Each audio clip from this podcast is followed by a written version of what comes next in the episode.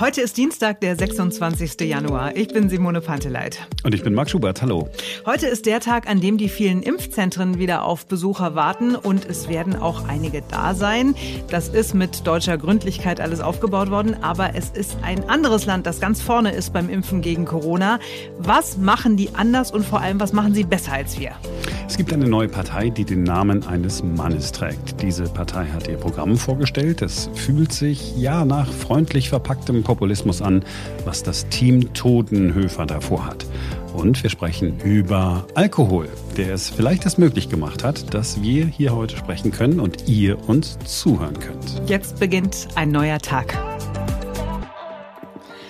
Seit Wochen schaut die Welt beeindruckt nach Israel. Nirgendwo sonst wird so schnell geimpft wie dort. Am 20. Dezember hat das Impfen begonnen in Israel, zwei Wochen nach den Briten, eine Woche nur vor Deutschland. Aber niemand zieht es auch nur annähernd in dem Tempo durch wie die Israelis. Israels Impfkampagne ist eine Erfolgsstory. In Israel hat man den Impfturbo eingestellt. Die Impfkampagne wird zentral gesteuert und von Staat und Armee unterstützt. Israel ist damit schneller als jedes andere Land der Welt. Sollte es gelingen, in den nächsten Wochen und Monaten einen Großteil der Bevölkerung zu impfen, könnte das Land das erste sein, das die Corona-Krise hinter sich lässt. Die Chancen dafür stehen mit jedem Tag besser. 40 Prozent der 9 Millionen Einwohner haben mindestens schon die erste Impfdosis bekommen. Ende März sollen alle über 16-jährigen Impfwilligen geimpft sein. Wir vergleichen das mal mit Deutschland. Bei uns sind 2 Prozent der 80 Millionen Einwohner geimpft und Israel hat nur eine Woche früher als Deutschland mit dem Impfen angefangen. Ja, warum geht das in Israel so schnell? Das vermeintliche Totschlagargument, Israel ist ja so klein, was stimmt. Israel hat nur rund ein Zehntel der Bevölkerung von Deutschland und es ist 16 mal kleiner, also hat äh, eine deutlich kleinere Fläche. Das macht natürlich die Logistik leichter.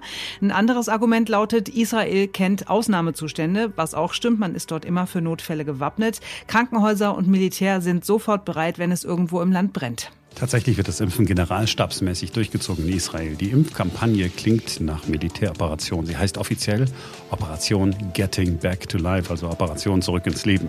Premierminister Benjamin Netanyahu hat versprochen, dass Israel als erstes Land der Welt Corona hinter sich lassen wird. Das Land soll als Modell für die ganze Welt dienen. Israel's coronavirus vaccine program, already in the top of the world, now getting its booster with the rollout of Operation Back to Life. Prime Minister Benjamin Netanyahu and Health Minister Yuli Edelstein hailing the latest shipment of coronavirus vaccines from Pfizer BioNTech on Sunday. Und das Volk gebracht wird der Impfstoff über die gesetzlichen Krankenkassen und das ist einer der entscheidenden Punkte. Das israelische Gesundheitssystem ist supermodern und beinahe komplett digital. Israels Corona-Beauftragter beschreibt es allerdings ziemlich bescheiden. Unsere Kassen sind sehr geübt in diesen Dingen. Wenn so eine Impfaktion auf Sie zukommt, können Sie schnell Personal einstellen, es ausbilden und die Logistik leiten, um die Bürger zu erreichen. Die wiederum verlassen sich auf Sie und machen mit. Es gibt nur vier gesetzliche Krankenkassen und jeder Israeli muss in einer dieser Kassen sein. Alle haben eine ID-Nummer und eine digitale Patientenakte. Über dieses System läuft jetzt auch die Impfkampagne. Für die Patienten also keinerlei Umstellungen. Mithilfe der digitalen Daten sind die verschiedenen Alters- und Risikogruppen erstellt worden und per SMS oder E-Mail bekommen die Menschen ihre Impfbenachrichtigung automatisch. Und wer nicht gut mit der Technik klarkommt, der bekommt telefonisch Hilfe. Wie diese Krankenkassen arbeiten, ist in einer Arte-Doku zu sehen. Wir arbeiten zweigleisig. Einerseits versuchen wir die Infektionsketten zu brechen. Dank epidemiologischer Forschung verfolgen wir haargenau, wer mit welchem Kranken Kontakt hatte, um so die Menschen in Quarantäne schicken zu können. Und andererseits tun wir alles, um die Bevölkerung durch die Impfungen zu schützen. Die Krankenkassen haben sehr viel mehr Kompetenzen als bei uns in Deutschland, auch ohne die Corona-Krise. Die dürfen selbst sehr viel entscheiden, ohne große politische Debatten. Da muss kein Gremium zusammenkommen und die Politik diskutiert mit. Alles das gibt's da nicht. Deshalb sind innerhalb kürzester Zeit im ganzen Land Impfzentren entstanden. Mit Personal in Theatern, Sportarenen, Parks und Kulturzentren. Von vornherein haben wir Zentren außerhalb unserer Kliniken gebaut, damit wir uns dort zu 100 Prozent auf die Impfungen konzentrieren konnten. Und wir haben zusätzlich zu unseren Mitarbeitern 1000 Krankenpfleger und Schwestern eingestellt. In Jerusalem zum Beispiel wird in einer Sportarena im Akkord geimpft mit Hilfe digitaler Technik. Wobei das nichts ist, was wir nicht von deutschen Behörden auch kennen würden. Am Einlass zieht man seine Versicherungskarte über einen Scanner, der die Daten checkt. Wenn alles passt, gibt es eine Wartenummer. Wenn die aufgerufen wird, führt ein Platzanweiser zu einer der Impfkabinen, wo Ärzte und Pflegepersonal warten. Es gibt auch Impf-Drive-Ins. Eines davon hat sich ein ZDF-Team angeguckt. Mehr als 2000 Personen am Tag können hier geimpft werden. Und zwar sehr sicher in ihrem Auto, sodass sie außerhalb nicht auf andere Menschen treffen. Die Israelis zeigen sich gerade sehr pragmatisch, auch mit ihrer No-Waste-Politik. Krankenhäuser und Impfzentren dürfen nicht verbrauchte Impfstoffe, die verderben könnten, an jeden geben, äh, der gerade da ist. Das Motto lautet Use it or lose it. Da werden also Lieferanten geimpft, die eigentlich nur Mittagessen vorbeigebracht haben oder die Begleiter älterer Menschen. Wenn der Enkel die Oma zum Impfen bringt, dann werden meist beide geimpft. Außerdem tauschen sich Menschen auf Facebook und in WhatsApp-Gruppen darüber aus, wo Impfstoffe übrig bleiben könnten und da gehen sie dann auf gut Glück hin. Klingt vielleicht ein bisschen unorganisiert, aber selbst dieses wilde Impfen wird digital erfasst, sodass immer ein Überblick da ist. Mein Gott, das, wenn man das so hört, das klingt so normal. Ja. Eigentlich ich will das auch haben. Idee. Ja, auf jeden Fall. Geimpft wird derzeit vor allem mit dem Vakzin von Pfizer BioNTech und von Moderna. Da wird gern behauptet, dass Israel als erstes bestellt hat. Stimmt so nicht ganz. Die USA, Kanada und Japan haben noch früher bei BioNTech und Moderna bestellt. Wir landen also wieder beim Impftempo. Die erste Impfung hat am 20. Dezember Premierminister Benjamin Netanyahu höchstpersönlich bekommen, vor laufenden Kameras, live übertragen in alle Welt. Injiziert bekam der 71-Jährige den Wirkstoff der Mainzer Firma BioNTech und ihres US-Partners Pfizer in einem Krankenhaus bei Tel Aviv. Live impfen ja, aber keine offiziellen Details zu den Verträgen mit den Herstellern bekannt geben. Angeblich hat Israel durchschnittlich 38 Euro pro Person für die Impfstoffe von Pfizer und Moderna bezahlt. Das wäre deutlich mehr als zum Beispiel Deutschland zahlt. Hier sind es zwischen 20 und 30 Euro pro Person, also für zwei Impfdosen.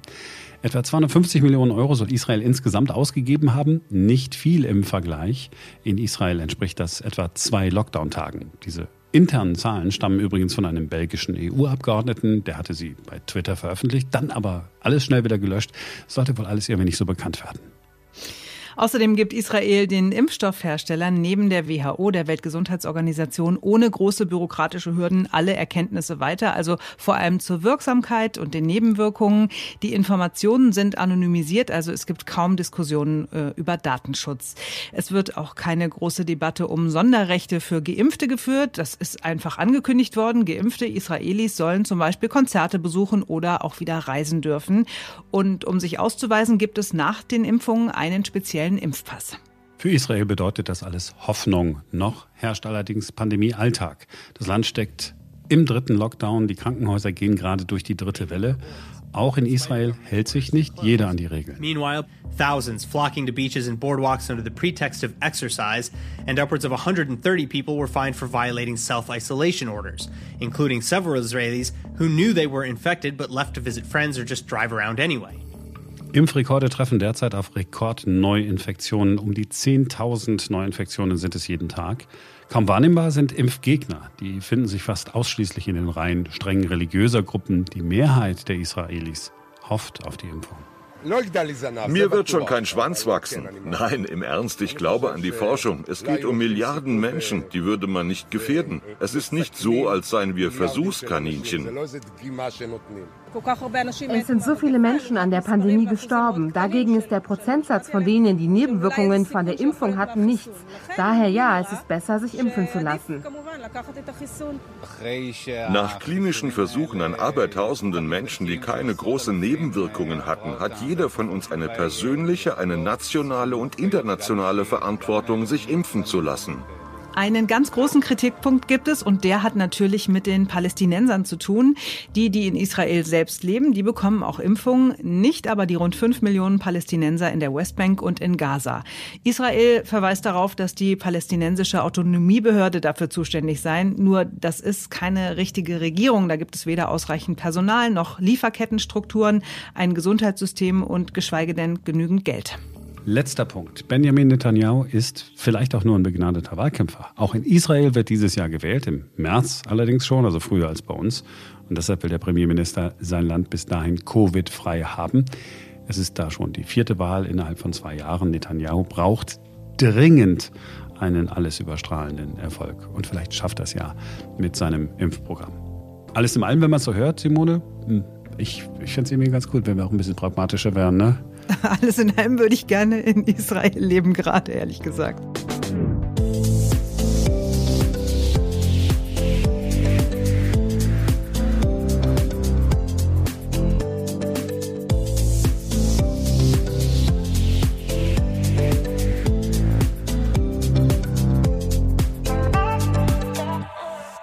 Wir alle kennen den Spruch, da ist der Name Programm. Also muss man gucken, wie etwas heißt, dann weiß man auch, was dahinter steckt.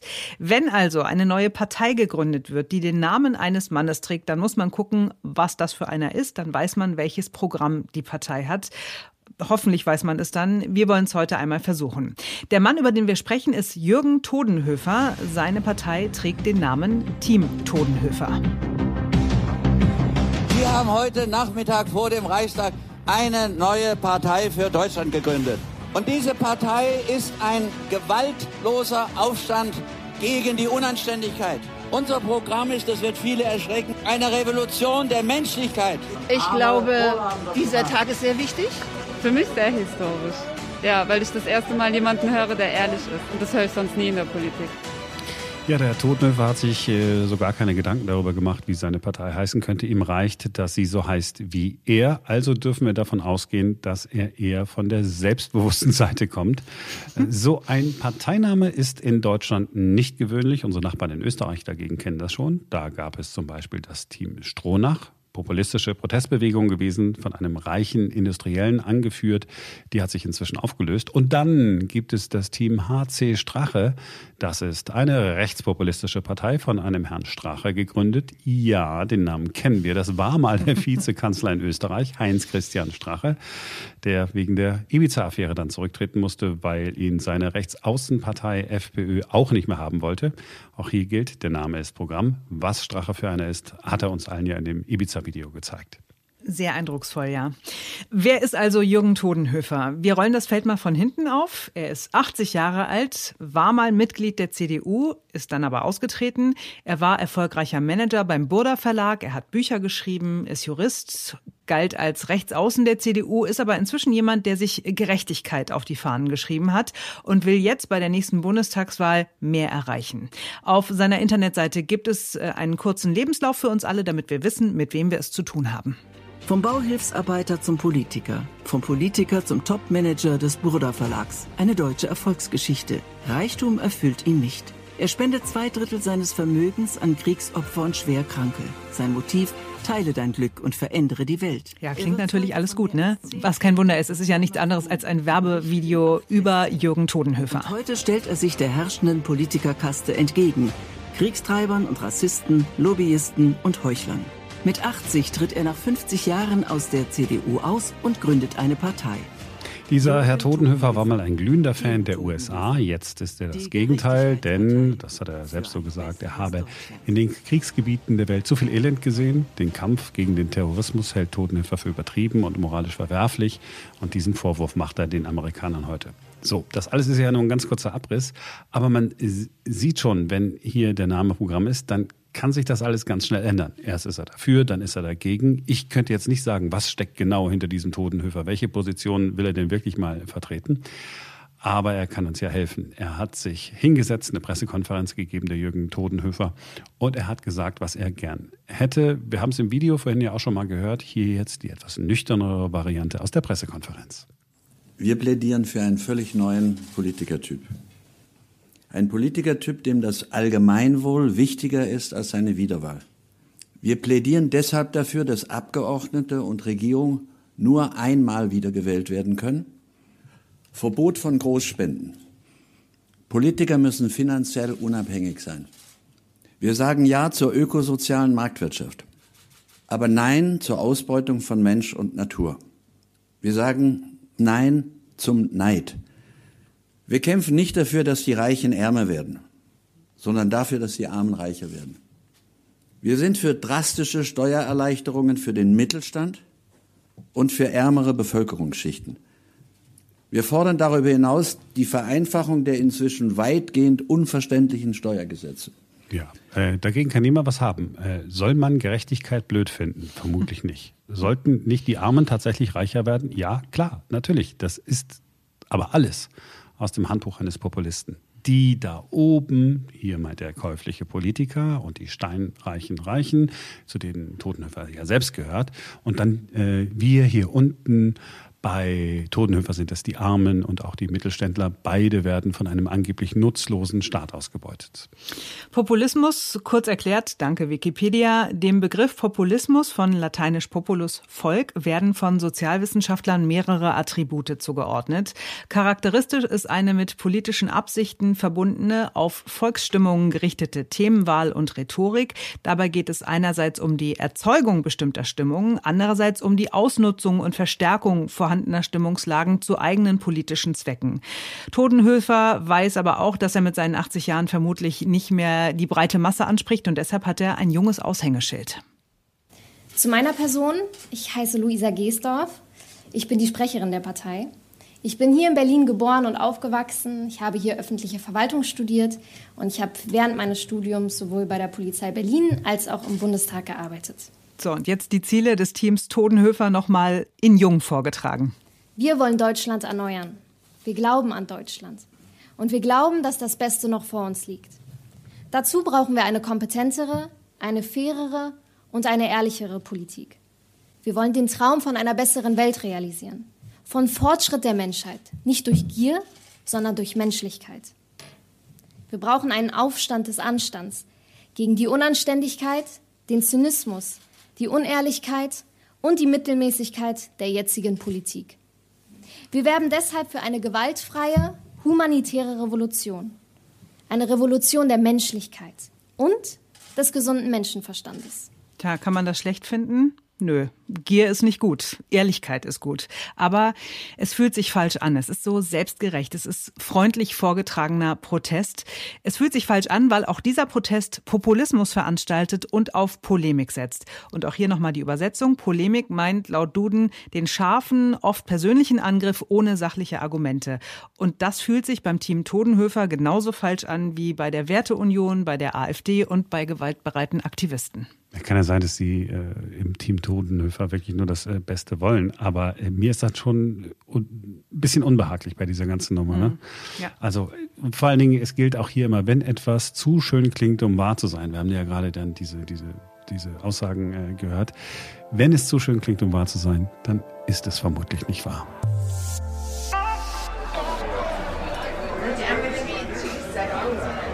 Hm, ja, die Engländer und Schotten sind Trinkmeister.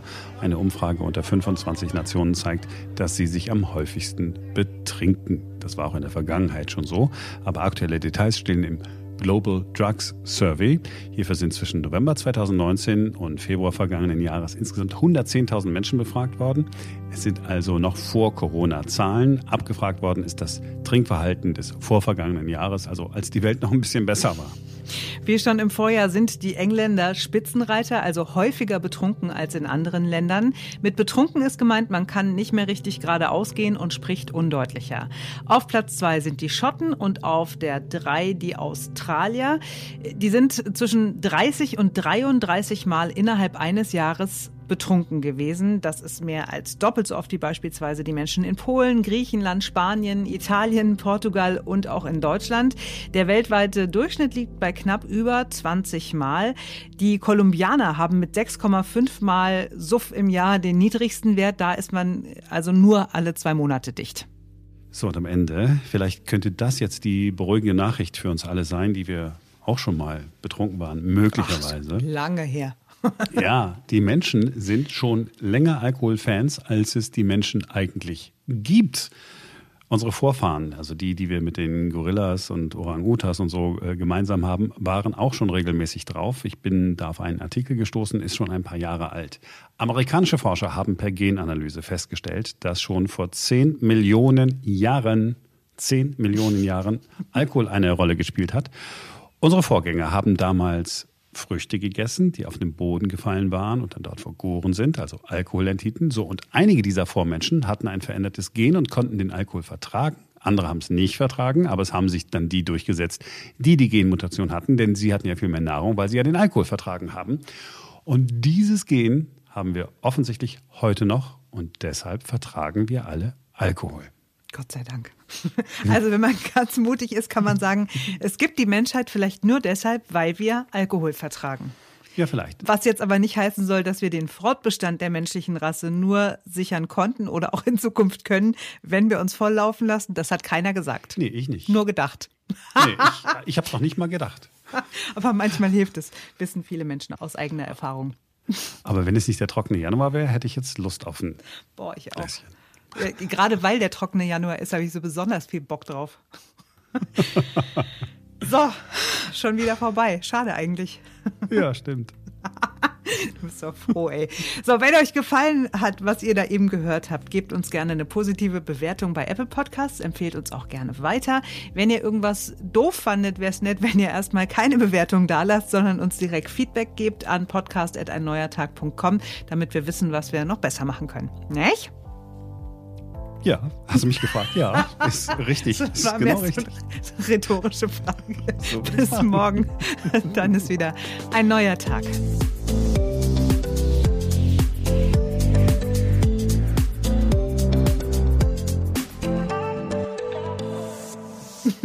Umgekehrt wäre blöd. Ich, ich schreibe denen auf gar keinen Fall äh, eine E-Mail, e aber ich gebe nur eine, eine Sternebewertung. Nein, auf keinen Fall machen. Der Alkoholschuss dürfte durch die Pandemie noch zugenommen haben. In einer anderen ja. Studie haben 48 Prozent der Briten gesagt, seit Beginn der Pandemie nicht mehr getrunken zu haben. Ist aber das Gegenteil, ne? mehr getrunken zu haben, ist nicht, ist falsch. Ich verkaufe ein nicht.